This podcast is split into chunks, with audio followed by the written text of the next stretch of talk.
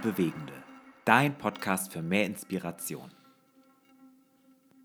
Ja, herzlich willkommen zu einer neuen Podcast-Folge von Bewegt und Bewegende. Schön, dass du wieder dabei bist. Mein Name ist Sascha. Hallo und ich bin Andreas. Schön, dass du dabei bist. Ja, willkommen zurück. Ja, Sascha, was, was war denn da los? Wir haben uns ein bisschen rar gemacht die letzten Monate. Was war denn da los? Warum hat man keine neue Folge von uns gehört? Mm, ja, wir sind ja für Qualität ähm, äh, und, und, und deswegen machen wir lieber ein bisschen mehr und dafür vernünftig. Ne? Ja, das Nein, stimmt.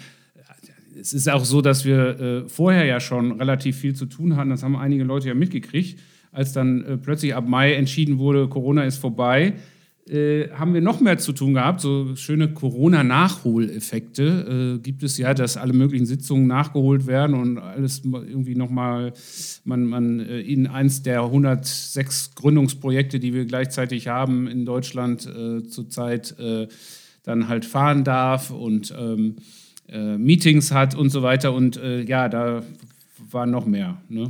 Ja, aber nicht nur das. Wir haben auch gedacht, komm, ähm, Corona geht. Gut, zu dem Zeitpunkt ging es ja gerade. Und dann hatten wir gesagt, komm, lass uns doch mal eine neue Konferenz ins Leben rufen. Und die hat was auch mit diesem Podcast zu tun. Ja, das stimmt. Wir haben, gar, äh, wir haben auch äh, richtig nach vorne gearbeitet. Haben wir genau. auch, ja. Genau. Mhm. Richtig. Äh, genau, das ist die Bewegkonferenz. Die Bewegkonferenz. Ja. Genau, die wird nächstes Jahr am 13. und 14. Mai 2022 in Bonn, das ist in NRW für die, die nicht wissen, wo Bonn ist, aber ich glaube, das ist allzeit Doch, das bekannt. weiß man noch, weil da war, äh, da war mal so ein schöner Bundestag und da konnte man durchgucken, durch den gesamten Bundestag bis zum Rhein, äh, so ein Glaskasten quasi, da wurde eine durchlässige, transparente Politik gemacht und genau haben wir nur noch so ein Glashut, haben wir jetzt nur noch. genau, Berlin. aber eine sehr schöne Stadt, also lohnt sich auch mal so einfach mal hinzufahren und sich anzugucken. Aber es lohnt sich umso viel mehr, nach Bonn zu kommen zur Bewegkonferenz. Und Sascha, erzähl uns mal, was ist die Bewegkonferenz? Was erwartet die Hörerinnen und Hörer? Ja, die Bewegkonferenz ist eine Konferenz, die das gleiche Ziel hat wie unser Podcast, dass sie uns motivieren soll, mitreißen soll, einfach, dass wir eine gute Stimmung haben als Christen in Deutschland, dass wir sagen, äh, ja, wir sind äh, gerne Salz, Licht, Sauerteig, äh, wir sind äh, gemeinsam unterwegs, äh, wir versuchen äh, herauszufinden, was der Herr vorbereitet hat. Und ja, da wollen wir einfach für inspirieren, eine Plattform bieten, wo das geschehen kann, wo, wo einfach im Blick ist, dass, dass wir mehr Orte der Liebe Gottes brauchen in, in Deutschland, dass wir, wir uns wünschen, dass mehr Menschen noch mit Jesus unterwegs sind und dass wir Zukunft erstmal positiv sehen, dass wir Gesellschaft positiv sehen, dass wir von der Gesellschaft lernen und uns genau das äh, genau angucken. Und da haben wir verschiedene Redner dabei. Genau, da haben wir zum Beispiel die Kirstine Fratz, die ist Zeitgeistforscherin. Da freuen wir uns, dass wir sie gewinnen konnten, die wirklich ganz spannend ist ähm, und uns was Spannendes erzählen wird zum Thema Zeitgeist, beziehungsweise was sind so Trends, äh, die die Gesellschaft bewegen und auch in der Zukunft. Ähm, dann haben wir einen altbekannten, der war ja auch im Podcast. Wer ist das? Äh, ich weiß nicht, wen du jetzt den, meinst. Den Friedhelm meine ich. Den, den Ach, Friedhelm. Friedhelm. Ja, Friedhelm genau. Holthäus, der gibt uns richtig Pfeffer. Der, äh, also da werden wir rausgehen, so gesegnet sein und äh, wissen wieder, äh, yo, das äh, packen wir jetzt an, ja. Genau, dann, dann haben wir noch den Professor Dr. Alek Dick. Der ist Oleg. Professor. Ja, Alek. Nee, ja. Alek, Alek. Ja, so ja, Alek. Alek. Oleg schreibt man es Alex äh, so. Der ist Professor für urbane Theologie und Soziologie. Auch genau. ganz spannend. Ganz nah dran an der städtischen Kultur, an den Menschen. Genau. Du bist auch dabei. Du wirst mit dem Dirk Arendt, der Leiter des Praxisinstituts äh, Evangelisation hier in der Inlandmission ist, wirst du mit, äh, mit ihm zusammen einen Part haben. Genau. Und dann gibt es noch äh, die Lisa, den Robin und den Arne, die so aus der Praxis berichten werden, so Tools und äh, Best Practice äh, und uns da mitnehmen, äh, was können wir heute äh, wirklich auch gestalten, wo, wo, wo gibt es da einfach gute Erfahrungen aus der Praxis. Und wir, Musik bewegt ja auch immer, deswegen haben wir auch einen Singer-Songwriter dabei, den Jan Jakob. Der ist übrigens hier auch auf der Playlist drauf, unserer Spotify-Playlist. Also wer schon mal reinhören möchte, kann das tun. Jan Jakob ist dabei und als Lobpreis äh, die Band der Mosaikkirche Gießen. Auch ja, die sind richtig gut. Die sind ja. richtig gut. Gemeindegründungsprojekt der Inlandmission. Also ganz spannend. Sascha, was kostet denn der ganze Spaß? Das hört sich an, als ob es ganz teuer wäre. Ähm, aber Nein, wir machen das äh, so, dass wirklich jeder kommen kann. Äh, also zu einem Konferenzpreis von 39 Euro. Ja, ja das ist super. Ja. Das wenn man jetzt Ansage. bucht, wenn man jetzt bucht. Also das kann sein, dass es teurer wird. Genau. Ja. Also wo kann man sich anmelden? Bewegtkonferenz.de. Dort kann man genau, sich anmelden. Bewegtkonferenz.de äh, und dort hat man alle Infos nochmal auf einen Blick, äh, kann auch ein Newsletter bestellen und äh, ja, äh, dann bekommt ihr auch regelmäßig die äh, Infos. Dort steht, wo was, Übernachtung und so weiter. Und ja, wir sind mittendrin in der Planung, haben richtig Spaß dabei und wünschen uns eine Konferenz, die sicherlich Evangelisation, Gemeindegründung als Thema hat, aber grundsätzlich einfach für jeden geeignet ist, auch äh, Menschen aus etablierten Gemeinden, Menschen aus Gemeindegründungen, Menschen, die einfach was bewegen wollen in Deutschland oder sich ganz neu äh, da inspirieren lassen wollen. Oder anders gesagt, wenn du diesen Podcast cool findest, wirst du die Bewegkonferenz noch viel besser finden. Wahrscheinlich. Wahrscheinlich. Genau. Höchstwahrscheinlich. So, das ist, glaube ich, genug Werbung. Äh, ja, Werbeblock Ende. Hör mal, du hast, ja. wir waren ja gerade schon beim Bundestag in Bonn. Äh, und in Berlin. Sag mal, was ist denn da passiert? Irgendwie, du, du warst doch anfangs äh, der Meinung in unserem Podcast hier, der Söder wird unser neuer Bundeskanzler. Irgendwie. Äh, ist der noch Ministerpräsident oder was Ja, ist der ist los? noch. Irgendwie mein prophetisches Wort ist nicht in Erfüllung gegangen. Also ich gestehe, ich bin kein Prophet hier und auch politisch wahrscheinlich äh, war meine Analyse falsch. Aber wer weiß. Ist immer noch CD falsch. Wenn er, wer weiß, wenn die CDU sich für ihn entschieden hätte als Kanzlerkandidat, vielleicht hätten wir jetzt nicht Olaf Scholz, sondern vielleicht den König aus Bayern. Ja, vielleicht, ja. Ja. ja aber, aber, hast du auch gesehen, dass, äh, dass, dass äh, das Sinus-Institut eine neue Studie rausgebracht hat mit den unterschiedlichen Milieus? Ja, da habe ich, hab ich gesehen. Und Sascha, die haben uns beide in eine, ein Milieu zusammengepackt. Ja, ich finde das unmöglich. Ja, wir waren wir vorher getrennt. Jetzt sind wir, ja. jetzt sind wir nicht nur hier im Podcast äh, gemeinsam, sondern auch in einem gleichen Milieu. Profiliert getrennt, ja und jetzt plötzlich äh, zusammen. Also das, das kann ja nicht ja, sein. Ja, das geht gar nicht. Ich glaube, der Unterschied ist, ähm, dass man hat einfach festgestellt, ja, das geht, glaube ich, jetzt zu weit. Das geht zu weit, was, was man festgestellt hat. Wieso geht das zu weit? Nein, okay. Also man hat ja festgestellt, dass Grüne und FDP von den, von den, vom gleichen Milieu gewählt werden. Das ist nämlich unser beides Milieu, dem wir jetzt angehören. Aber der Unterschied ist, der eine fährt SUV und hat ein schlechtes Gewissen dabei und der andere fährt SUV und sagt, ich habe es mir aber verdient. So, das ist der Unterschied quasi der beiden Milieus. Kann man, ja, und der eine so ist demokratisch und der andere undemokratisch. Ja, okay. Äh, so. Ähm, so, genug. Sascha, aber wir haben, wir haben, es ist ja viel passiert im, im christlichen Sektor die letzten Monate. Ja, wir, wir gehen auf unverfänglichere Themen als genau. Politik. Genau, aber bevor wir gleich mit unserer allseits beliebten Rubrik ähm, starten, äh, schon mal, wir haben den David Krücke heute im, im Interview da, im ja, Podcast da. Ganz toller da, Mensch. Da freuen wir uns drauf, was er uns erzählen kann. Äh, deswegen bleibt dran. Aber erstmal kommt unser kleiner Trash Talk.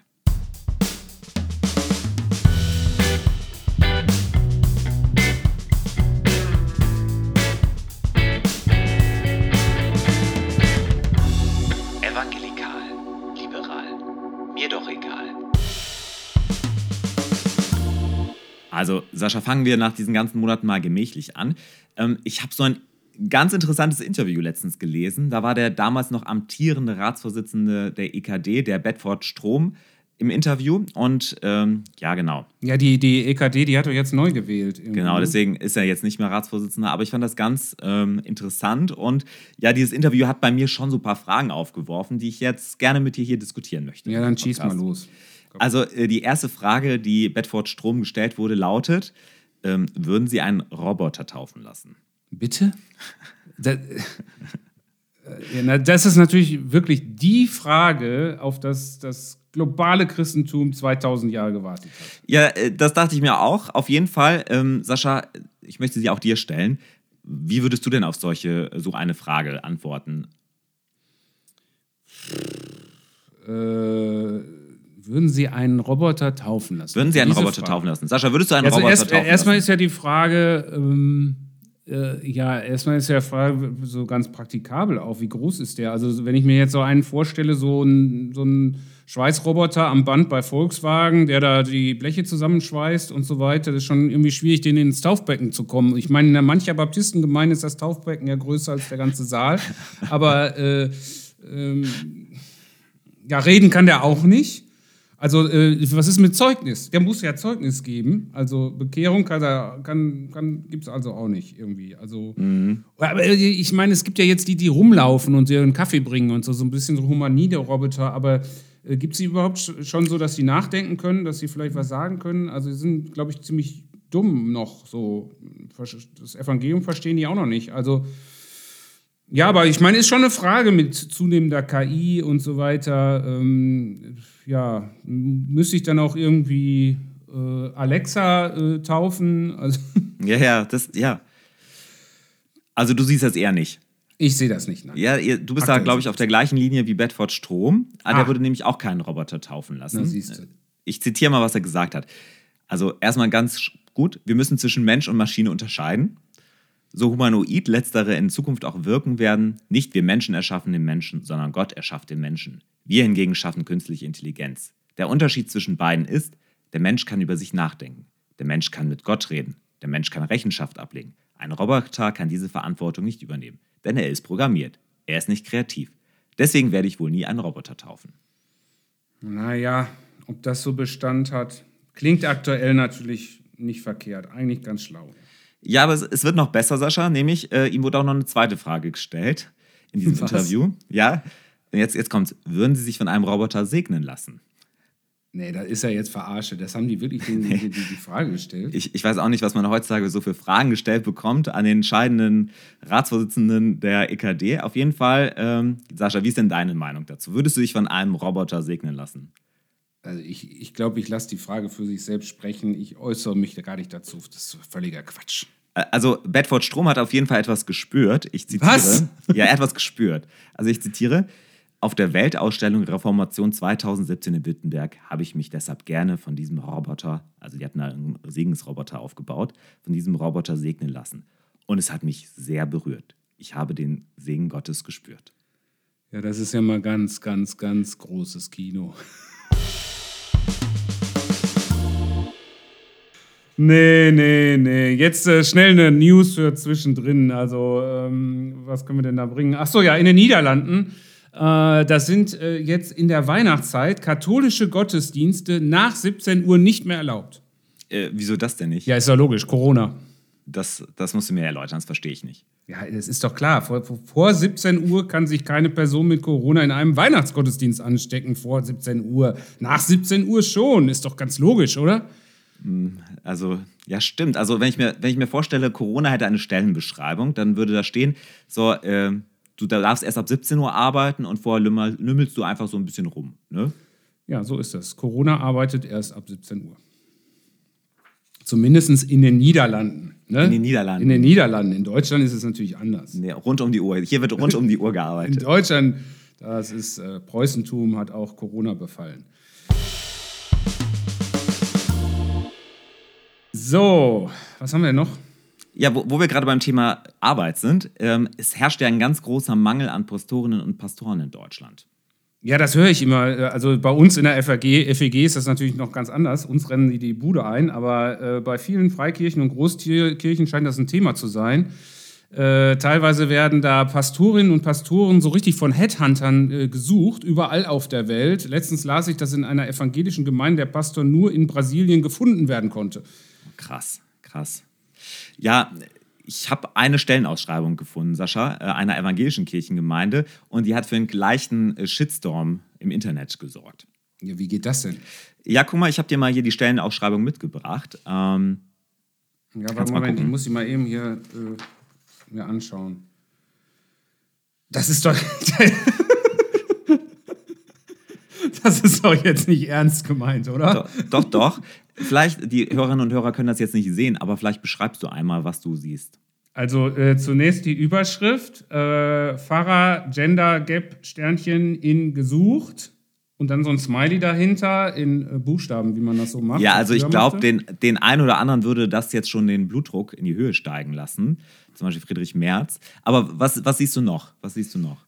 Also das, das Symbol Bild mit dem, mit dem Pfarrer äh, Gender Gap Sternchen in gesucht wird, das ist schon, das ist schon ein bisschen skurril, das, mhm. äh, das Bild. Also, wie soll ich das beschreiben? Ein, ein sehr, sehr, sehr übergewichtiger Mann mit Glatze. Also, ich weiß nicht, wer den noch kennt, so Dirk Bach. Der sieht aus wie Dirk Bach. Stimmt, er sieht aus wie Dirk Bach, ja. Ja, ne? Stimmt. Ja. So, also klein und eigentlich nur Bauch und äh, Glatze und äh, ein langer Rauschebart, aber im Gegensatz zu Dirk Bach und er hat ein hautenges Stretch-Stoff-Unterhemd an, Tattoos an den Armen und jetzt kommt's, er es sind rosa Feenflügel rechts und links seines Kopfes und ein rosa Krönchen und einen rosa Plüsch-Zauberstab. Also, Sascha, Mit so einem Plüschbommel da oben dran. Ja. Ein Zauberstab. ich, ich glaube, das spricht für sich. Ich denke, wir sollten das mal jetzt hier so stehen lassen, dieses Bild. Ja, aber ekd.de Stellenbörse. Ja, genau. Ja, ja. Also, ja. Also mit welchem Symbolbild würden wir denn so werben? Also ich, ich stelle mir da die Frage, okay, welche Kompetenz wollen wir damit ausdrücken? Ähm, also ich hätte da einen, so zum Beispiel Mensch im Krokodilkostüm. Wird auch mit den schwierigsten Meinegliedern fertig. Ja, hm. oder wie wäre es mit, äh, mit einer Feuerwehrfrau? Wichtigste Kompetenz, Feuer löschen in der Gemeinde? Ja, oder wie wäre es mit so einem Rastafari? Der bleibt auch gechillt in jeder stressigsten Ja, Gemeindesituation. mit so einer fetten Tüte. Genau. Ja, ich glaube, an dieser Stelle sollten wir aufhören, dann macht die FDP weiter.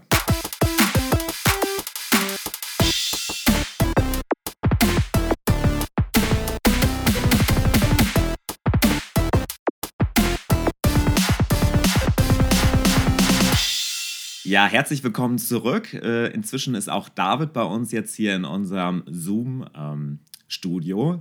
Wir sind äh, ganz virtuell heute in Euskirchen. Hallo David, schön, dass du da bist. Hallo, schönen guten Morgen. Hallo David.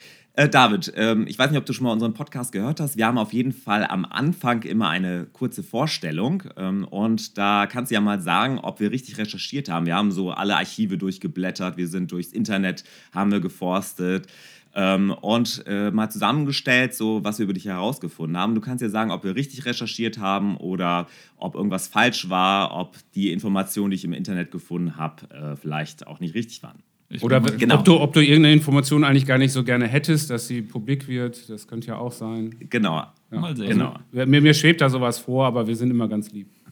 Genau. Wir können alles rausschneiden. Also, ähm, David, David Krücker mit vollem Namen. Äh, du bist seit äh, 13 Jahren, wenn ich richtig gerechnet habe, verheiratet mit Monika. Ihr habt äh, vier Kinder, drei Söhne, eine Tochter. Im Februar 84 bist du geboren, das heißt, du bist 37, wenn mich nicht alles äh, täuscht. Richtig. Du bist gebürtig aus Heimatsheim. Das ist, da muss ich auch noch mal gucken äh, bei Google Maps, wo das ist. Das ist die Gemeinde Swisttal im Rhein-Sieg-Kreis in Nordrhein-Westfalen, für all die, die es nicht kennen. Fast richtig. Fast richtig, okay. Gebürtig, ich bin geboren in Kasachstan. Ah, in Kasachstan, Ja. okay. Als ich drei Jahre alt war, bin ich dann äh, umgezogen, sind wir umgezogen nach Deutschland und in Heimatsheim bin ich aufgewachsen. Ah, okay. Und wo in Kasachstan? Kasachstan ist groß? Ja, Alma Ata oder Alma T. Okay. Guck ich nach. Ist das in der Nähe vom Altaigebirge? Das ist drei Kilometer von der chinesischen Grenze, also ziemlich weit im Osten. Okay, spannend. Spannend. Ähm, du bist dann in Rheinbach zur Schule gegangen, aufs städtische Gymnasium in Rheinbach. Irgendwann bist du dann nach Gießen ähm, gegangen und hast dort dann an der damaligen FTA, also der Freien Theologischen Akademie, heute Freie Theologische Hochschule Gießen, studierst und hast dort einen Master of Divinity mit den Schwerpunkten auf Mission und Evangelisation absolviert. Dann warst du anschließend zehn Jahre in der äh, evangelisch-freikirchlichen Gemeinde, also EFG, in Haiger als Pastoralreferent angestellt. Ich glaube, das ist sowas wie Pastor im Bund Freier Evangelischer Gemeinden. Ich glaube, äh, bei euch wird das Pastoralreferent. Habt, habt ihr sein. Pastoren und Pastoralreferenten oder sind alle Pastoralreferent? Ich bin äh, Pastoralreferent und nicht offiziell Pastor, weil ich nicht in Elstal war. Okay. Okay, das ist so wie bei uns mit Status oder ohne Status. Ja. mhm. Okay, aber bei uns kann man den Status erwerben. Ansprechpartner bin ich. Hier keine Werbeblock- Abwerbeversuche. Ansprechpartner bin ich, Werbeblock Ende. Nochmal wo genau? Okay. Ah ja, das machen wir nachher. Das, das dürfen die auf jeden Fall vom Christusforum Deutschland nicht hören. Nämlich, da bist du jetzt auch Pastoralreferent. Ähm, und äh, Christusforum äh, Deutschland, da kannst du uns vielleicht gleich nochmal was erzählen, was das genau ist. Aber kurz gesagt, hier an dieser Stelle, das sind so die Brüdergemeinden im, im Bund EFG, also bei den Baptisten. Dort bist du auch zuständig mit ein paar Kollegen für Gemeindegründung äh, im Christusforum Deutschland. Und zusätzlich gründest du in Euskirchen ähm, eine neue Gemeinde, den Treffpunkt Evangelium Euskirchen. Und du bist noch Vorsitzender der Deutsche, Deutschen Evangelistenkonferenz, habe ich ge- gefunden. So, so viel zu dem Förmlichen. Ich habe mal auch geschaut oder wir haben mal recherchiert, was sind so deine Hobbys und da ist mal interessant, ob das stimmt. Äh, Angeln ähm, haben wir gefunden. Der Dann neue Hipster-Sport. Ja, genau. Dann findest du die Band Könige und Priester ganz gut. Ähm, du bist, und jetzt müssen, müssen die Hörerinnen und Hörer. Ja, ganz, jetzt, jetzt ist äh, die Frage, ob wir das wirklich, Ja, ob wir das- das wirklich. Das äh, ist wie bei. Jesus. Entweder man ist dafür oder dagegen. Lover oder Ja, genau. Hater. Ne? Also es gibt da auf jeden Fall ein ganz gefährliches Foto, wo du, glaube ich, in, ähm, im Stadion vom BVB bist, in einem Bayern-Trikot. Äh, also wirklich sehr, sehr mutig. Genau. Mitten im BVB-Block. Mitten im BVB-Block. Äh, Bist kein Schisser, ne? nee, das ist äh, meine Lebenshaltung. Ne? So. Ich schwimme mal gerne gegen den Strom. genau. Also FC Bayern-Fan, darf man jetzt an dieser Stelle sagen. Und du fährst gerne Toyota. So. Ja. Hast du aktuell einen Toyota? Nee, also mittlerweile habe ich ähm, Turan, so eine Familienkiste. Ah, Ja. Okay. Und Angeln, das ist nicht mein Hobby, das ähm, ist das äh, Hobby meines Nachbarn. Und Okay. da bin ich mal gerne auch mit in äh, der Lebenswirklichkeit meiner Mitmenschen. Das spielt vielleicht gleich auch eine Rolle. Okay, spannend. okay. Aber sonst war alles richtig recherchiert? Ja, das ist schon ganz, ganz richtig, ja.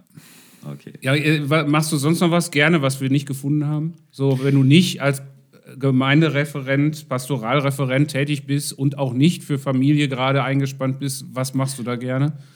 Ja, ich habe äh, früher gerne Fußball gespielt. Nach meinem Motorradunfall war das nur mm, bedingt möglich. Dann hat meine Frau immer, die war immer Snowboarden und dann musste ich mir das auch aneignen und anlernen. Und dann waren wir viele Jahre äh, in der Schweiz zum Snowboarden. Das ist jetzt auch mit den Kindern nicht mehr so einfach. Ich lese jetzt gerne und versuche dann auch viel Zeit mit den Kindern zu verbringen. Ja, alles hat seine Zeit. Richtig. Die Snowboard-Zeit kommt wieder, wenn die Kinder Bock haben mitzufahren. Ja, genau. Ja, äh, du, Andreas, du bist, glaube ich, weiterhin noch dran. Du hast äh, ein kleines Spiel Ja, genau. vorbereitet, habe ich Also, so in Erinnerung. Genau, wir haben ja wir haben eine neue ähm, eine- Staffel unseres Podcasts. Nachdem wir ein paar Monate jetzt äh, keinen hatten, bist du quasi unser erster Gast und wir probieren auch ein kleines Spiel an dir aus, David. ähm, so, wir werden dir gleich, oder ich werde dir gleich 20 Begriffspaare nennen und du musst ganz spontan eben dich für einen der beiden Begriffe entscheiden. Und wenn es gar nicht geht, dann sagst du einfach weiter. Und äh, ganz wichtig, wir kommentieren das nicht und du kommentierst das auch nicht. Ich Wir- kommentiere das nicht? Das kann ich gar nicht, gar nicht, nicht, nicht zu kommentieren. Genau, aber vielleicht ist das eine oder andere dann auch Teil unseres Gesprächs gleich. Auf jeden Fall ähm, einverstanden, sollen wir es so machen? Ja. Hast du Bock? Ja, voll. Okay, genau. Also ich versuche ein bisschen eine gewisse Geschwindigkeit zu behalten. Auf jeden Fall, los geht's. So, Bier oder Wein? Bier. Bundesliga oder Weltmeisterschaft? Bundesliga. Autofahren oder Fahrradfahren? Fahrradfahren. Diakonie oder Evangelisation? Evangelisation. Diakonie oder Gemeindegründung? Gemeindegründung. Großgemeinde oder Hauskreis? Hauskreis. Luther oder Calvin? Calvin. Melanchthon oder Zwingli? Zwingli. Altes Testament oder Neues Testament? Neues Testament. Abendmahl oder Mahl am Abend? Mal am Abend. Petrus oder Paulus? Petrus. Schlagermusik oder Rockmusik? Rockmusik. Rockmusik oder Lobpreismusik? Rockmusik. Lesen oder vorgelesen bekommen? Lesen. Vegane Wurst oder keine Wurst? Keine Wurst. Evangel Evangelisationsveranstaltung oder evangelistische Haltung? Letzteres. Pazani oder Graham? Graham. Hillsong oder ICF? Hillsong. Stadt oder Land? Stadt. Zukunft oder Vergangenheit? Zukunft. Super. Das waren die 20 Begriffe. Ja, spannend. Ja, auf jeden Fall. Aber ich darf ja nicht kommentieren. Ne? Nee, darfst nicht. Aber du darfst vielleicht an dieser Stelle kommentieren. Oder du, David. Ist irgendwas euch in den Sinn gekommen, als ihr diese Begriffspaare gehört habt? Naja, Pazani oder Graham hätte ich andersrum. äh, äh, Ich kann mich an eine Situation erinnern, wo du Pazani sehr lobend erwähnt hast. Ja, ich bin ja auch begeistert, aber ich hatte zwei Optionen und dann Ja, habe ich mich genau. für Graham. Dann nimmt man den, der noch ein bisschen größer ist. ja, natürlich. sorgen, wir sorgen dafür, dass es Pazani nicht mitbekommt, dass er auf keinen Fall diesen Podcast hört. Ach, ich glaube, Ja. Pazani ist entspannt. Wir kennen uns gut. Na dann. Ja, der hat so coole weiße Kopfhörer. Wir haben ja gehofft, wir kriegen auch welche, aber wir haben keine bekommen. Oh. Sind nicht gesponsert worden. ja, im Christusforum Deutschland bist du für, mit ein paar Kollegen, haben wir gerade gehört, äh, zuständig auch für Gemeindegründung, äh, also auch überregional, nicht nur regional vor Ort. Und äh, vielleicht können, kennen unsere Hörerinnen und Hörer äh, das gar nicht. Äh, Christusforum Deutschland. Ist das eine Kirche? Seid ihr ein Gemeindebund? Äh, was ist das überhaupt? Äh, vielleicht erzählst du mal ein bisschen äh, auch darüber, was ist Christusforum Deutschland? Ja, seit 40 Jahren sind wir mit den Baptisten in einer WG. Wir haben ein Dach und das Dach heißt BEFG, Bund Evangelisch-Freikirchlicher Gemeinden. Und wir sind die Wohnung, wo dann die Brüder drin sind. Und da haben wir jetzt vor ein paar Jahren einen Namensänderungsprozess vorgenommen, um dann wegzukommen von diesem Begriff Brüder. Wir finden die Werte cool, das allgemeine Priestertum. Wir finden die Christusorientierung, da muss ich jetzt aber vorsichtig sein, das finden die Baptisten auch super.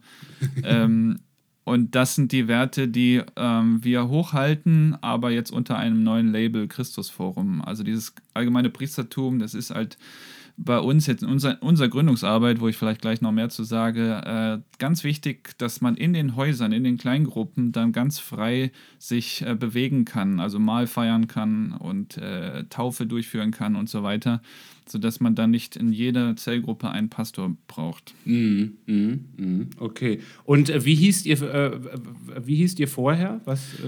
Ja, mag ich fast nicht aussprechen, aber ist, äh, der, die Bezeichnung war Arbeitsgemeinschaft der Brüdergemeinden, AGB. Und die AGBs ja. sind einfach nicht attraktiv. Ja, einfach nur für Leute, die sich auskennen, dann können die das zuordnen. Hm. Äh, AGB, Arbeitsgemeinschaft hörte sich furchtbar an, habe ich auch hm. immer gedacht, wie kann man sich so nennen? Äh, das hört sich voll nach Arbeit an. ja. Dabei seid ihr so entspannt. Ja, ähm, genau. Äh, Gemeindegründung und Evangelisation haben wir eben gehört, scheinen beide ein wichtiger Wert zu sein. Äh, wir waren ja ein bisschen gemein und haben Diakonie gegenüber äh, Evangelisation und Gemeindegründung ausgespielt, was man ja eigentlich nicht tun sollte. Ähm, aber ihr habt äh, derzeit, glaube ich, zwölf Gemeindegründungen äh, im Christusforum Deutschland. Äh, wie gründet ihr Gemeinde? Welche Konzepte habt ihr da? Was, was, äh, was ist da äh, geplant oder wie geht ihr vor? Ja, unser Motto ist Vielfalt mit Fokus. Das ist gerade das Besondere, dass wir äh, gar keine Form vorgeben. Also das macht es natürlich schwierig. Wir, die Außendarstellung oder Außenwirkung ist äh, schwer zu fassen, weil wir nicht die eine Form äh, verkörpern oder verkaufen. Ähm, und das, daher ähm, kann praktisch jeder mit auf die Reise gehen. Und das ist ein hoher Wert, dass wir praktisch einen Weg miteinander gehen und sehr stark über Prinzipien kommen und weniger über Konzepte oder Modelle. Mhm, mh. Über Werte, Grundhaltung. Ja. Mhm. Und äh, wie, äh, wie ist das? Gemeindegründung kann ja auch mal fünf Jahre dauern, bis so eine Gemeinde in irgendeiner Form selbstständig ist. Ähm, wie gibt es da Finanzierungsmodelle oder was äh, habt ihr da irgendwelche Konzepte oder ist das völlig individuell unterschiedlich? Ja, wir haben, ähm, ich habe neulich mal einen Artikel geschrieben zum Thema schon Zellgruppe und noch nicht Gemeindegründung. Wir mhm. versuchen äh, Projekte, wir versuchen Menschen, die interessiert sind an Gemeindegründung, sehr früh abzuholen über unsere Homepage gemeindeneugründen.de. Da gibt es eine Karte, da kann man sich eintragen, wenn man interessiert ist. Dann äh, versuchen wir eben die langen Wege zu gehen und ermutigen schon früh solche Kleingruppen zu starten. Und heutzutage ist es ganz einfach, dass man den Gottesdienst woanders da mitnimmt über Livestream, verbunden ist mit einer etablierten Gemeinde, aber schon auch sehr früh ins Jüngermachen geht und äh, versucht in seinem Umfeld äh, Menschen missionarisch, evangelistisch zu erreichen. Ähm, wenn dann so eine Gruppe herangewachsen ist zu einer größeren Gruppe, dann helfen wir vom, mit, bei formaljuristischen Fragen. Ähm, aber wir haben jetzt auch etwas miteinander entwickelt, um solchen dann auch ähm, Unterstützung anzubieten, damit man dann irgendwann selbstständige Gemeinde werden kann. Ähm, und da ist das wieder völlig individuell. Wir haben da jetzt keine großen Erwartungen, aber bieten dann frühe und nahe Begleitung an. Das heißt, äh, du sagst es gerade, ihr habt auch so das allgemeine Priestertum als Wert. Das heißt also, man muss gar nicht studierter Theologe, studierte Theologin sein, um bei euch Gemeinde zu gründen. Richtig, das ist ein hoher Wert. Ähm, das versuchen wir auch in der, im Erstgespräch deutlich zu machen. Wer auch immer da von Gott die Berufung wahrnimmt und ein Herz für das Thema hat, der ähm, ist herzlich eingeladen, in diese Community mit reinzukommen. Und äh, wer dann schon bereit ist, offizielle Schritte zu gehen, der bekommt dann Unterstützung. Aber zunächst einmal versuchen wir, die Leute da abzuholen, wo sie gerade stehen. Okay. Mhm. Du warst, ähm, wir waren äh, also an einem Ort auch mal tätig. Ich war mal zwei Jahre, äh, nee, ich glaube sogar länger insgesamt, ähm, tätig in der Jugendarbeit in der FEG Haiger. Äh, und äh, du warst an, auch eine längere Zeit in Haiger äh, in einer lebendigen evangelistischen, aber doch auch älteren äh, Gemeinde, EFG-Gemeinde.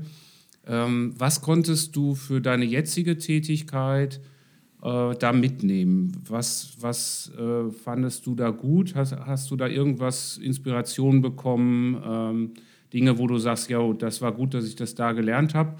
Und was, was funktioniert vielleicht überhaupt nicht, wo du sagst, das mache ich jetzt ganz bewusst anders? Als ich im Studium in einer Mentoring-Gruppe bei Stephen Beck war, ähm, da hat er mir das mal so zugesprochen, dass ich die Geistesgaben hätte des Evangelisten und des Apostels. Evangelisten, damit konnte ich arbeiten, Apostel war mir völlig neu. Das war in meiner Prägung erstmal nicht kein, also nicht ein bekanntes Thema. Und da hat ähm, hat er mir so auch dann zugesprochen, dass meine Reise irgendwann mal dann in Richtung Gemeindegründungsarbeit gehen würde. Und äh, mein Vater, der hat in der Zeit schon aktiv Gemeindegründungsarbeit geleistet. Ähm, und da hatte ich schon auch ähm, ein bisschen Erfahrung sammeln können. Ich war auch mit beteiligt an den Gründungsprojekten, ähm, die er angeleitet hatte.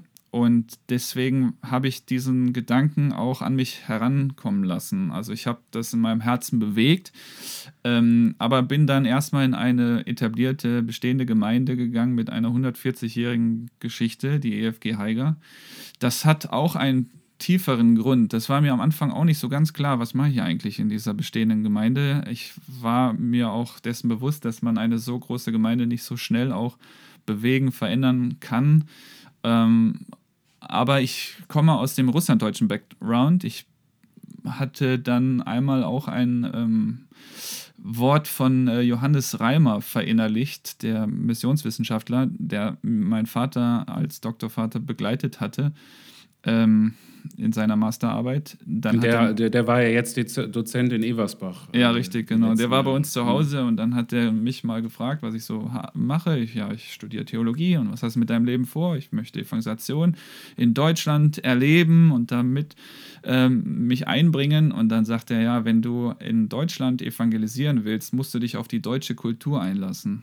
Äh, das war für mich erstmal nicht verständlich, weil ich war ja in Deutschland aufgewachsen. Ich bin mit drei Jahren nach Deutschland und ich kann mich an das Leben in Kasachstan gar nicht erinnern, aber ich war doch in einer Subkultur, in einer russlanddeutschen Subkultur.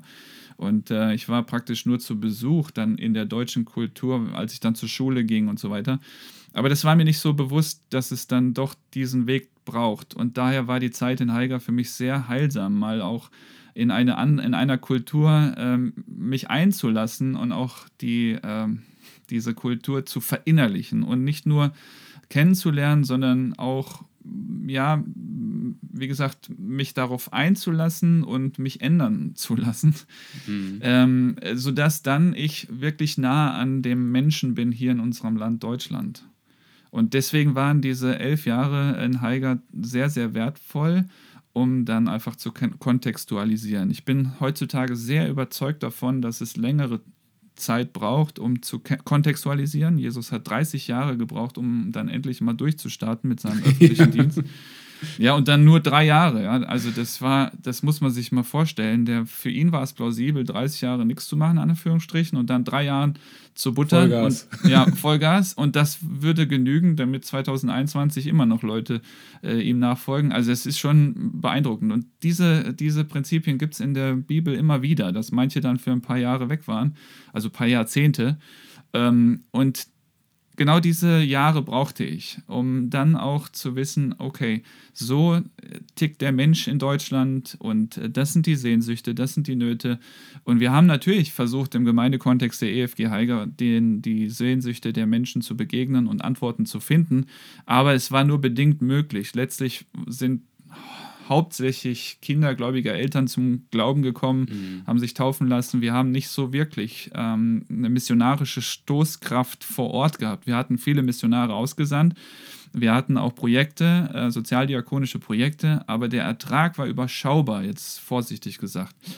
Und in der Zeit habe ich mir viele Gedanken gemacht darüber, wenn ich die Möglichkeit mal hätte, auf der grünen Wiese zu starten mit einer Gemeindegründungsarbeit, was würde ich mitnehmen? Und da sind manche Erkenntnisse eben gewachsen. Ja, das ist ja das Tolle bei Gemeindegründung, dass man wirklich ein weißes Blatt hat und mal ganz neu malen kann, dass man nicht da schon die 20 Bedenkenträger in den letzten Reihen sitzen hat, wo alles dann relativ schwergängig ja auch ist. Was ja auch gut ist, die braucht man ja auch. Äh, aber es ist äh, schon dann nochmal auch was ganz anderes, ganz neu zu malen und sich neue Dinge zu, zu, zu überlegen. Äh, da bist du ja jetzt ähm, in, in Euskirchen äh, angefangen. Ähm, das ist das lokale Projekt, aber vielleicht noch eine Frage, weil wir da eben auch schon bei waren. Du sagst auch Deutschland, äh, Kontextualisierung ist ganz wichtig.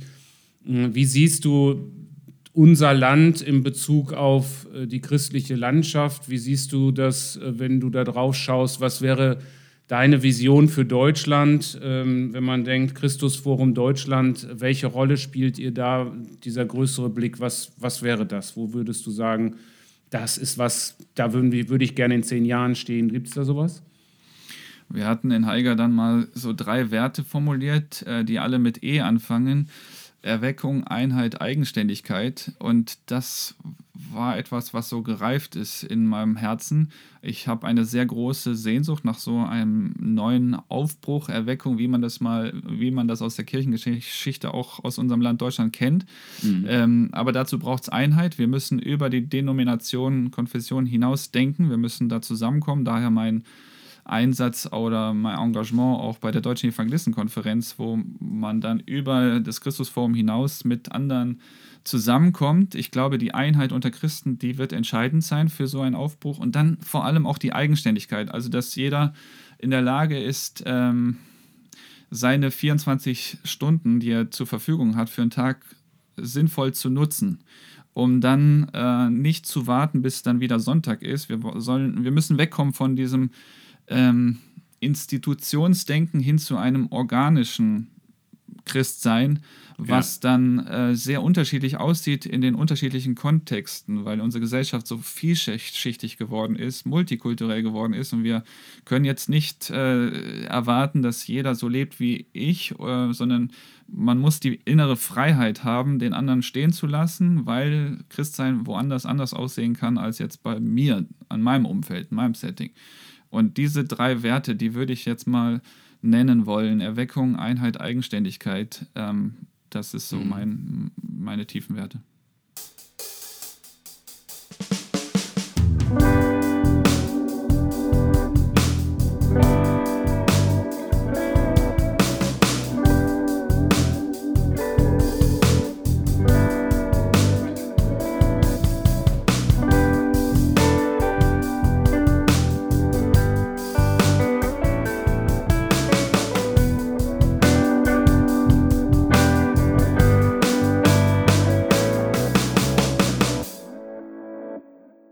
Also in einer christlichen Zeitschrift, äh, deren Namen äh, wir hier nicht sagen.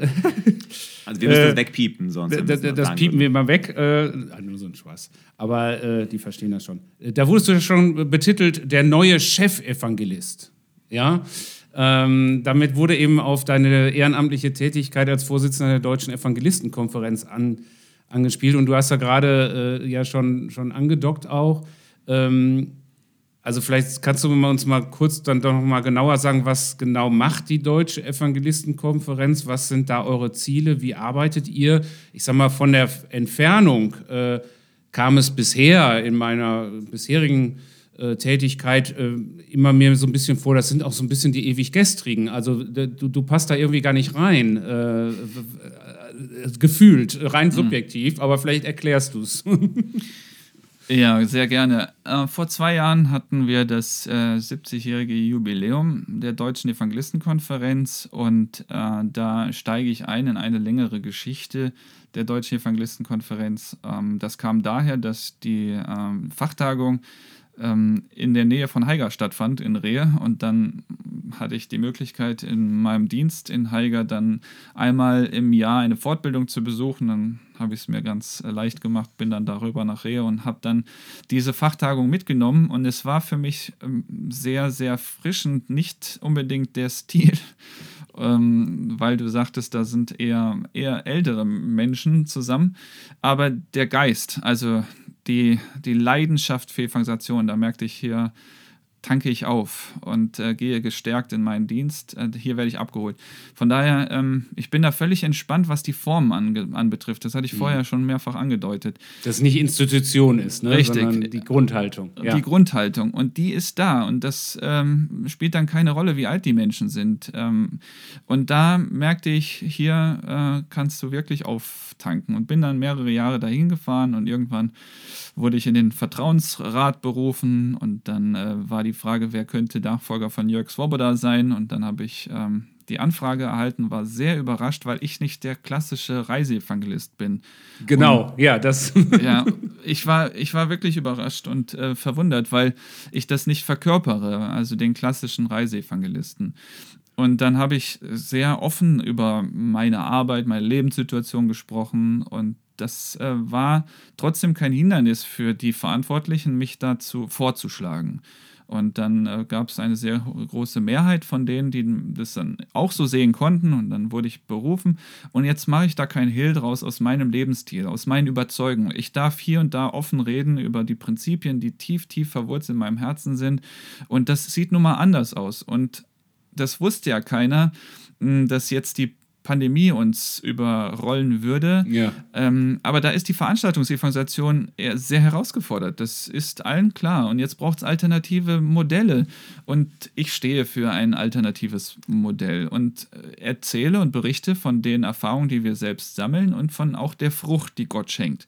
Und dann ähm, brauche ich nicht das eine gegen das andere ausspielen. Ich bin selber hin und wieder als Reiseevangelist unterwegs. Das mache ich auch noch. Aber ähm, ich würde heute für einen Lebensstil plädieren und ich, der, ich, ich glaube, dass wir in Deutschland diesen Lebensstil, diesen evangelistischen Lebensstil neu entdecken dürfen, weil Evangelisation oft mit einem negativen Beigeschmack einhergeht, dieses Du musst. Und mhm. äh, wir machen jetzt so tolle Erfahrungen und sind sehr, sehr beeindruckt von dem, was möglich ist. Und da habe ich eben ein Mikro bei der Deutschen Evangelistenkonferenz. Ich darf da berichten von den Erfahrungen und glaube, dass es viele in unserem Land gibt, ähm, zum Beispiel die vielen Social Media Evangelisten, die es gibt, die ja. Unmengen. Oder auf YouTube. YouTube, ja. ja. die so viele Menschen erreichen. Es gibt so viele junge Evangelisten, die dann sich auch auf die Straße bewegen, ja, und wirklich wie früher anfangen ähm, zu predigen, ja. Da bin ich überrascht von dieser Welle, die es da gibt. Und es gibt die. Und ich glaube, dass Gott ähm, die, die Geistesgabe der Evangelisation ja verteilt und er beruft die Leute und die machen. Nur es braucht jetzt eine eine Stelle, wo man andocken kann, wo man zusammen Netzwerken zusammenkommen kann und das Herz teilen kann, so wie ich das da gefunden habe. Und ich möchte praktisch jemand sein, wo andere dann den Eindruck haben, hey, äh, wir begegnen uns auf einer anderen Ebene, also nicht auf der Formebene, sondern auf der Herzensebene und ermutigen uns für diese tolle Aufgabe der Evangelisation. Du hast es ja gerade schon angesprochen, eine evangelistische Haltung und vielleicht ist wahrscheinlich auch jeder Christ und jede Christin ähm, Evangelist, aber wenn, du, wenn wir ganz konkret ins Konkreter gehen, vielleicht ist für den einen oder anderen Straßenevangelisation nicht das Ding, aber ähm, wie können wir heute, würdest du sagen, äh, Menschen noch wirklich ganz konkret fürs Evangelium ansprechen? Ähm, wie ticken so die Menschen, äh, denen du begegnest tagtäglich äh, oder auch aus deiner, sag ich mal, Draufsicht auf Deutschland? Ähm, ja, wie ticken die Menschen heutzutage noch und wie können wir ihnen das Evangelium bringen, beziehungsweise sie dafür ansprechen? Was würdest du sagen, ganz konkret? Ja, das hatte ich eben versucht zu sagen. Man kann nicht ähm, in einem Satz formulieren, so ticken die Menschen in Deutschland. Es ist so unterschiedlich. Von daher braucht es jetzt äh, ja, Prinzipien, die lebbar sind in jedem Kontext, wo man dann auf die Mitmenschen eingeht. Ähm, und da, das ist für mich eine Riesenerkenntnis, wenn ich hier an der Stelle die Berufung des Petrus äh, benennen darf. Da hat Jesus die Entscheidung getroffen, ich steige in das Lebensboot des Petrus. Also ich hole ihn mhm. nicht in die Zimmermannswerkstatt meines Vaters, sondern ich gehe in das Boot des Petrus. Und äh, das ist jetzt äh, die Flexibilität, die es braucht, dass man in das Leben, in das Boot des anderen steigt und da äh, eine Sicherheit in sich, tief in sich hat, die unabhängig von den Formen ist. Also dass man dann für eine Weile dann nicht Sonntag für Sonntag in Gottesdienst geht, sondern dass man dann die innere Stärke hat äh, und die Flexibilität hat, sich auf das Umfeld des anderen einzulassen. Und jetzt der zweite wichtige Schritt, ja, warum hat Petrus da seine Knie gebeugt vor Jesus? Weil er merkte, hier ist kein Haken. Also Jesus hat ihn beschenkt mit dem, was er brauchte, also Diakonie im besten Sinne. Von daher kann man ja. das auch nicht gegeneinander ausspielen. Er hat ihm die Fische gegeben, das hohe Gut, was der Petrus brauchte. Aber er hat noch etwas viel Schöneres ihm gegeben, und zwar sich selbst. Ohne den Haken, ja, ich möchte dich für mein Konzept, sondern ich bin für dich da. Und ich glaube, dass das ähm, noch ein großes Geheimnis ist oder noch ein großes Missverständnis ist, weil viel, ich erlebe das in christlichen Kreisen, dass man oft evangelisiert, äh, in dem Sinne, dass man dann irgendwie so eine Bockwurst gibt oder eine, eine Veranstaltung anbietet und dann da ein Haken ist, ja, da gibt es doch noch eine Message. Ja, auf dem Flyer steht dann irgendwie was mit Snacks und, und Worship und dann Message. Ne? Und dann hast du dann doch irgendwie eine Predigt drin. Ähm, und da will ich Mut machen zu sagen, hey, liebe den Mitmenschen in einer Radikalität, die der Mitmensch gar nicht kennt, sodass dann vielleicht nach drei, vier Jahren dein Mitmensch sich fragt, was ist denn hier los? Und ähm, dann die Rückfrage stellt, was ist deine Motivation?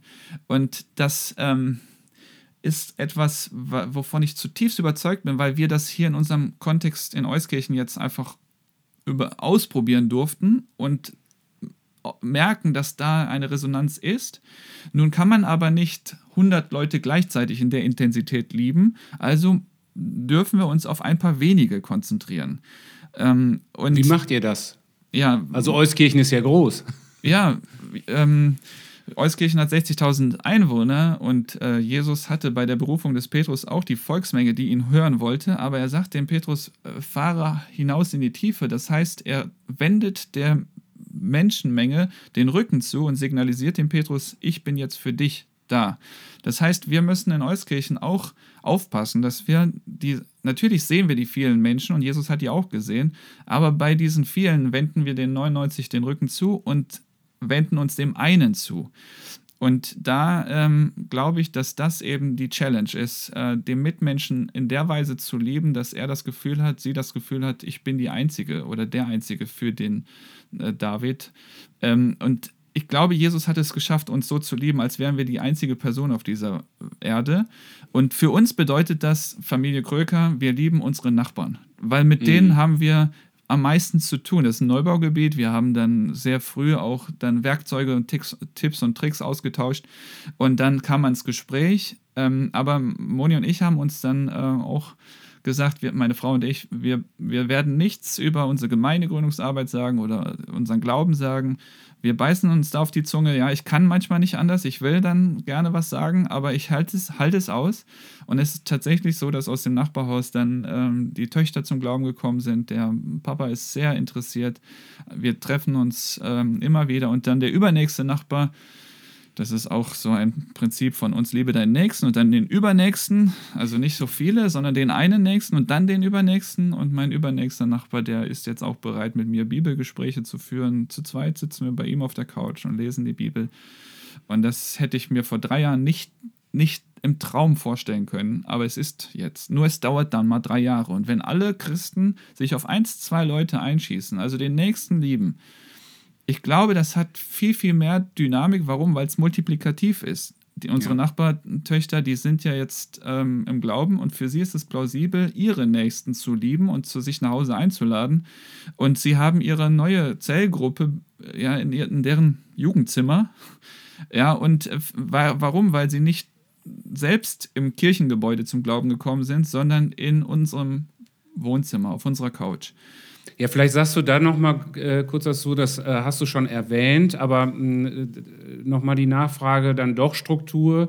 Äh, wie seid ihr in Euskirchen jetzt vor Ort? Was ist das Besondere an eurer Gemeindegründung? Also Euskirchen ist ja äh, praktisch Rand der Eifel. Ähm, auch ein besonderes Gebiet, habe ich immer wieder den Eindruck. Und äh, ihr habt eine besondere Art, dort zu arbeiten.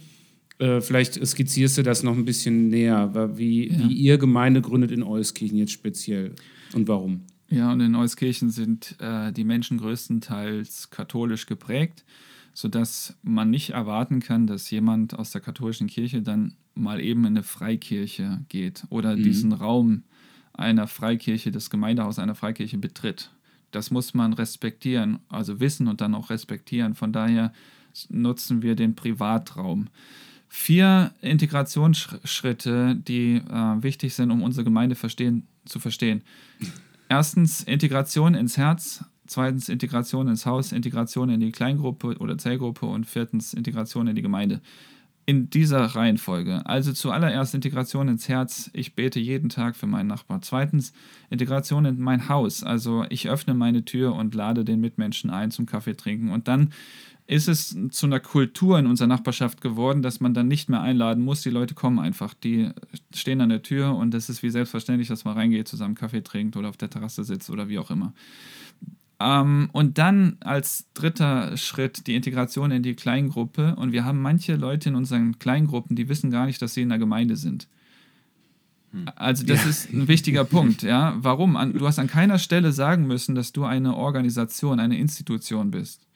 Wir arbeiten auch ganz wenig mit irgendwelchen ähm, Magazinen oder Manuskripten, wo irgendein anderes Logo ist. Wir arbeiten nur mit der Bibel und mit uns. Und die Bibel genießt noch ähm, Respekt bei unseren Mitmenchen hier in äh, Euskirchen. Und wenn dieser auf dem Tisch liegt, ist es okay. Aber wenn da irgendeine eine Zeitschrift liegt, von die wir eben genannt haben, oder wie auch immer, ja, dann fragt man sich, äh, warte mal, wohin willst du mich jetzt, äh, wofür, wofür, wo, wo ist der Haken im System? Genau, und deswegen, wenn jemand dann in so einer Zellgruppe ähm, zum Glauben kommt, ähm, dann ist er eher bereit, sich auf eine Gemeinschaft einzulassen. Ja, mein übernächster Nachbar sagte mir, David, ich habe keinen Bock auf Gottesdienste und eure Selbsthilfegruppen bitte nicht, lasst mich damit in Ruhe. Ich will das gar nicht. Das zeigt, äh, das ist ein großes Misstrauen gegenüber Kirche. Und daher sagen wir, wir führen den Menschen zu Jesus und nicht in die Gemeinde. Und ja. letztlich landen ja. sie in der Gemeinde. Wie kriegt ihr die Verbindung zwischen den einzelnen Zellgruppen hin? Oder wo ist das verbindende Element? Jetzt vielleicht in deiner Person wahrscheinlich oder in deiner und von deiner Frau, aber wie, wie treffen sich die Leute? Ja. Dann beim Grillen oder auf der Straße oder wie funktioniert das? Wir haben ja mit einer ersten Zellgruppe begonnen. Bei uns zu Hause, das ist so die Mutterzellgruppe. Ähm, die läuft organisch. Also du brauchst keine Schulungen, um den Teilnehmern beizubringen, was sie zu tun haben, sondern du lebst es vor. Ähm, und die ersten Teilnehmer unserer Zellgruppe, die haben uns als Familie erlebt, wie wir einfach täglich für unsere Nachbarn gebetet haben und die auch willkommen geheißen haben. Die ersten zwei Integrationsschritte. Und dann haben die Teilnehmer unserer Zellgruppe dann auch, also mein Schwager zum Beispiel, der ist dazugekommen, der hat auch für meine Nachbarn gebetet, als wir gesagt haben, betet doch bitte hier für Nachbar XY. Er hat dann auch für meine gebetet, bis er gemerkt hat, dass er selber Nachbarn hat.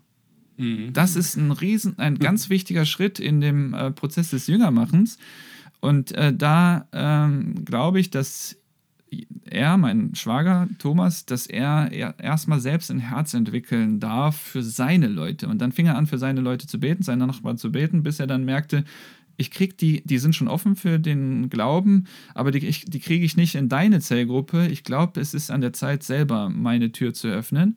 Und an der Stelle multiplizieren wir uns dann, dass ich dann sage, Thomas, du brauchst nicht diese Gruppe selbst zu führen. Ich komme mit rein, weil ich eine 20 20 äh, Stunden zur Verfügung habe, also 50 Prozent Stelle, Arbeitsstelle. Das heißt, ich habe die Zeit, dorthin zu gehen und ich starte diese Gruppe und jeder, äh, äh, jede Gruppe läuft gleich ab. Das heißt, er kennt es ja schon aus der Zellgruppe, in der er selbst war, in meiner, mhm. und ist dann schon bald in der Lage, diese Gruppe selbst zu führen. Und dann kann ich mich praktisch rausziehen, sodass wir aktuell 13 Gruppen haben, die in der Weise dann entstanden sind. Also ganz, Ja, ganz ja, ja. Äh, individuell, wo man da merkte, okay, hier passiert gerade was in dieser Nachbarschaft. Also gehen wir, holen wir die nicht alle in unser Haus, sondern wir gehen in das Lebensboot des nächsten Zellgruppenleiters.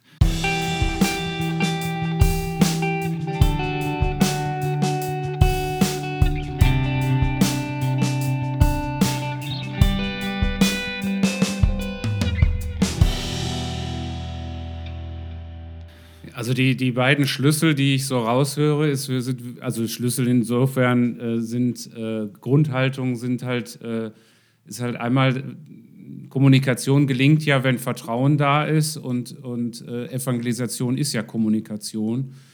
Ähm, und äh, Vertrauen entsteht aber wodurch am besten? Dadurch, dass ich selbstlos diene. Nicht um zu, um irgendwas zu bekommen, um ihn in den Gottesdienst zu bekommen, um meinen Pastor hinter bezahlen zu können, damit ich 120 Mitglieder auch halte oder was auch immer, sondern ich diene, um zu dienen. äh, Und äh, das schafft erstmal das Vertrauen. Deswegen kein Gegensatz Evangelisation und Diakonie. Haben wir genau richtig begonnen. Und, ähm, und, und dann als, als zweites eben dieses, was ich stark höre, was, was ja auch in der Bibel steht, wir sind ein Brief an Jesu Christi Stadt. So haben die, haben die Menschen das Möglichkeit wirklich, gibt es solche dritten Orte, die wir schaffen, wo Christen und Nichtchristen ganz oder noch nicht Christen ganz na- natürlich äh, zusammen sind oder äh, kann mein Nachbar wirklich in mein Haus, kann er an meinem Leben sehen, dass das, was ich glaube, dass ich das auch lebe. Also das ist ja diese Authentizität, äh, da äh, unser ganzes Leben ist ein Brief an Jesu Christi Stadt und nicht nur äh, das eine Wort. Also das sind diese beiden Aspekte, die ich sehr stark raushöre in allem, was du sagst. Ja. Und wenn wir ähm, nichts zu bieten haben, also wenn in diesem Brief nichts drinsteht, dann, dann Ja. passiert auch nichts. Äh, wir hatten am Anfang, dadurch, dass wir ja auch christlich sozialisiert sind, meine Frau und ich, ja, wir, äh, du hattest anfangs gesagt, Sascha, man hat die Bedenkenträger nicht dabei, aber was ist, wenn wir selbst die Bedenkenträger sind? Ja. Was ist, was ist, wenn wir der größte Hindernis für die Gemeindegründungsarbeit Euskirchen sind? Ja, und so mussten wir praktisch auch es zulassen, dass Gott uns ändert. Und wir hatten erstmal auch, wie selbstverständlich, wie vorher auch, versucht, dieses Doppelleben aufrechtzuerhalten. Also nach außen hin nett und im, äh, im Haus drinnen so, wie wir halt sind. Ja, auch mal impulsiv und laut und so. Und dann aber zu sagen, nee, wir sind, wir versuchen authentisch zu sein. Und wenn da was zu holen ist, dann wird das praktisch für sich sprechen und dann hat man die Leute nicht gewonnen aufgrund von Leckerlis, sondern aufgrund der Kraft, die entweder da ist oder nicht da ist. Und das, meine ich, ist das, was man ja, noch mehr entdecken darf in der christlichen Szene. Ja, ihr seid ja in Euskirchen. Ich will die Frage mal stellen, ähm, auch wenn du sie vielleicht schon häufig gestellt bekommen hast. Äh, es gab ja im Sommer die verheerenden Überschwemmungen. Viele Menschen haben das ja mitgekriegt in Deutschland. Gibt einen großen Rückhalt. Auch wir äh, haben in unserer Organisation gesammelt, äh, Leute angestellt, die helfen und so weiter. Äh, was sind äh, eure Erfahrungen als kleine Gemeindegründung äh, praktisch in diesem Gebiet oder am Rande des Gebietes mittendrin? Ja, wir hatten in Spanien äh, über die Flut erfahren, als wir als Familie Urlaub gemacht haben. Dann merkten wir irgendwann in den Nachrichten, dass die Bilder aus Euskirchen dann da gezeigt werden. Und das war schon erschreckend, äh, weil wir nicht Kontakt aufnehmen konnten zu unseren Leuten. Das sind sieben Haushalte, die betroffen waren durch die Flutkatastrophe. Und so waren wir ähm, in so einer Angststarre, weil wir merkten, da sind schon auch die er ersten Todesmeldungen und wir können nicht, wir haben nicht die Information, ob es Einzelnen gut geht. Und äh, das war sehr schwer für uns. Drei Tage später, ähm, an, also von Mittwoch auf Donnerstag war die Flut und am Montag waren wir dann zurück. Und dann habe ich mich auf den Weg gemacht und habe äh, die einzelnen Häuser, die einzelnen Familien besucht. Und dann war es schon krass, dass ich den Familien die Info weitergeben durfte, dass die andere Familie noch lebt. Also das war nämlich nicht bekannt, mehrere Tage, wer hat es geschafft, wer hat es nicht geschafft. Aber was mich sehr, sehr bewegt hatte, dass in der Zeit, als wir dort in Spanien waren und nicht helfen konnten, die Zellgruppen funktionierten. Was, Mhm. was meine ich damit? Jeder wusste ganz genau, für wen er zuständig ist. Wir haben dieses Fünf-Finger-Prinzip. Also der Daumen ist der Zellgruppenleiter, der verantwortlich ist für die vier Finger, mit denen er alleine Kontakt aufnehmen kann. Also dieser Kontakt Ja. den er herstellt, wenn dann eine Katast Flutkatastrophe ist, dann weiß der Zellgruppenleiter sofort, diese vier, die muss ich jetzt, Okay. äh, um die muss ich mich kümmern. Und wenn jeder seine Rolle kennt und weiß, ich muss jetzt suchen, bis ich diese einzelne Person finde, dann ist äh, durch dieses dezentrale Konzept äh, schnell vielen geholfen. Und äh, das, das habe ich gefeiert. Also meine Frau und ich, wir haben echt geheult, als wir hörten, welche Wege die Einzelnen gegangen sind, was für sie plausibel war. Unmittelbar nach dem ersten, äh, also nach, nach diesem großen Regen oder dieser verheerenden Flut, wenn dann, ja, was, was tue ich kon ganz konkret als erstes? Also ich kümmere mich um meine Geschwister, um meine Gruppe und um meine Nachbarn. Das, Wir haben ja nicht erst bei der Flutkatastrophe Kontakt zu denen aufgenommen, sondern wir waren vorher schon sehr integriert in der Nachbarschaft.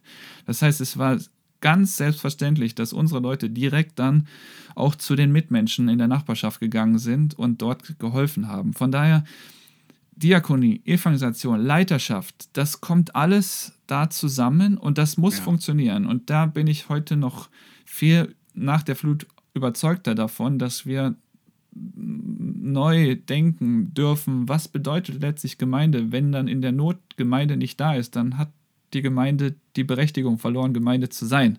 Also so weit würde ich Das bedeutet. Sauerteig, Salz, Licht. Richtig, so, richtig. ne? All das, was wir ja in der Bibel immer wieder auch lesen.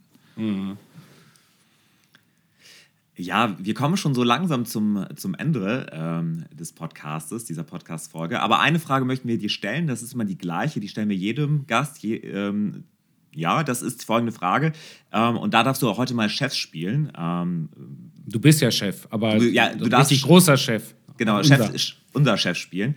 Äh, was würdest du uns raten, äh, wie wir Gemeindegründung und ah, gut, Evangelisation haben wir ja gerade schon einiges gesprochen, aber was würdest du uns raten, wie man Gemeindegründung und Evangelisation in Deutschland besser machen kann? Hast du irgendwelche Tipps für uns? Also Evangelisation haben wir ja einiges gesprochen, aber vielleicht Gemeindegründung. Was würdest du uns raten als FEG? Gibt es da ein, zwei Punkte, wo du sagst, Hm. das würde ich auf jeden Fall ändern? Ja, ich glaube äh, ganz fest daran, dass der Fisch vom Kopf her stinkt. Also es, wir müssen die Leiter noch mal mehr herausfordern, ähm, weil also Leiter in der Hinsicht herausfordern, ihr eigenes Leben noch mal zu überdenken. Was verkörpern sie und dann erst, was sagen sie? Und wir, würde, würden wir zu Hause nicht diesen Beginn haben und nicht äh, das vorleben, würde all das, was dann passiert ist, ähm, wahrscheinlich nicht so seinen Lauf nehmen. Ja, die, die Zellgruppenleiter jetzt, die sind durch unser Haus gegangen. Die sind ähm, nicht in, bei einem Schulungsraum, in einem Schulungsraum gewesen und haben diese Prinzipien dann an der Tafel dann irgendwann ge- vorgefunden und abgeschrieben, sondern die haben das in meinen Augen, in, in meinem Herzen gesehen. Und das, meine ich, ist, ähm, das würde ich euch mitgeben wollen. Ähm, erstmal vielleicht 30 Jahre, um, um das, über das Herz zu reden, kontextualisieren, was bedeutet Nächstenliebe und dann drei Jahre, also in diesem Verhältnis, was mache ich jetzt konkret? Weil meistens wird der Leiter dann selber wissen, was er dann konkret tut, wenn er diese, diese tiefen Wahrheiten äh, verinnerlicht hatte, Grundhaltung. diese Grundhaltung. Mhm. Und da lohnt es noch einmal eine Schippe oder eine Schleife zu drehen und nochmal miteinander den Weg zu gehen und letztlich dann auch sich selbst in andere zu multiplizieren.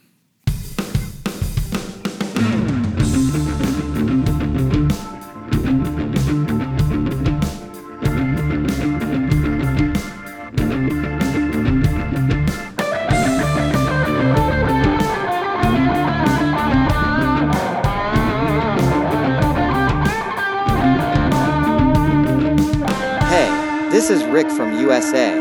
I proudly present the Spotify playlist for Moved and Movers. Stay tuned and be blessed.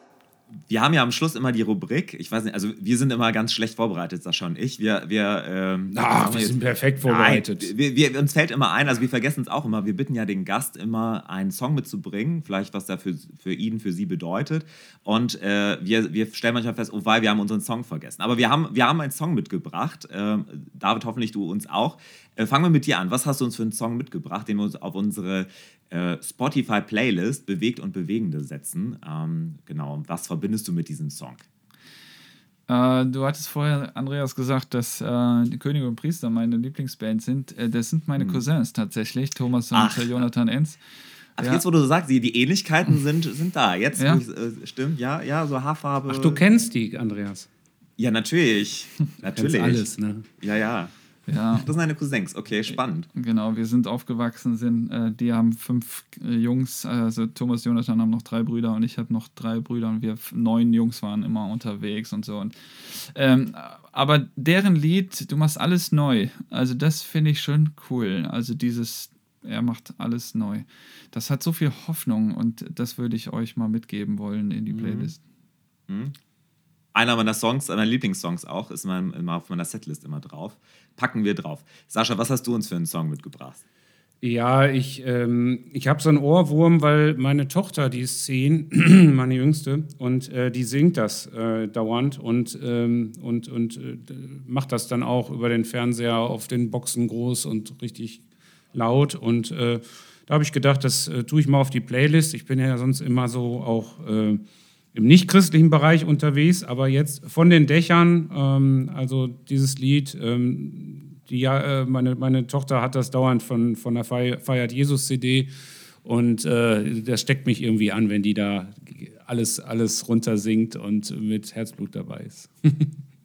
Ja, sehr schön, packen wir auch drauf. Ich habe einen nicht fromm Song mit dabei. Ähm, ich habe mal geguckt, was so meine Top-Songs 2021 waren bei Spotify. Und das ist tatsächlich der Song Spaß featuring Denjo oder Denjo, sagt man ihn, äh, von Jan Delay.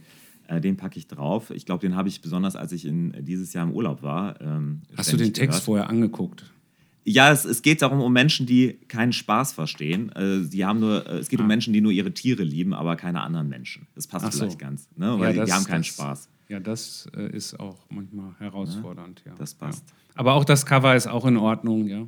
Also, Ja, ke keine, nichts Anstößiges. Ich hatte schon mal was auf die Playlist gesetzt, da haben wir dann später erst das Cover gesehen, haben gesagt, nee, müssen wir wieder runternehmen.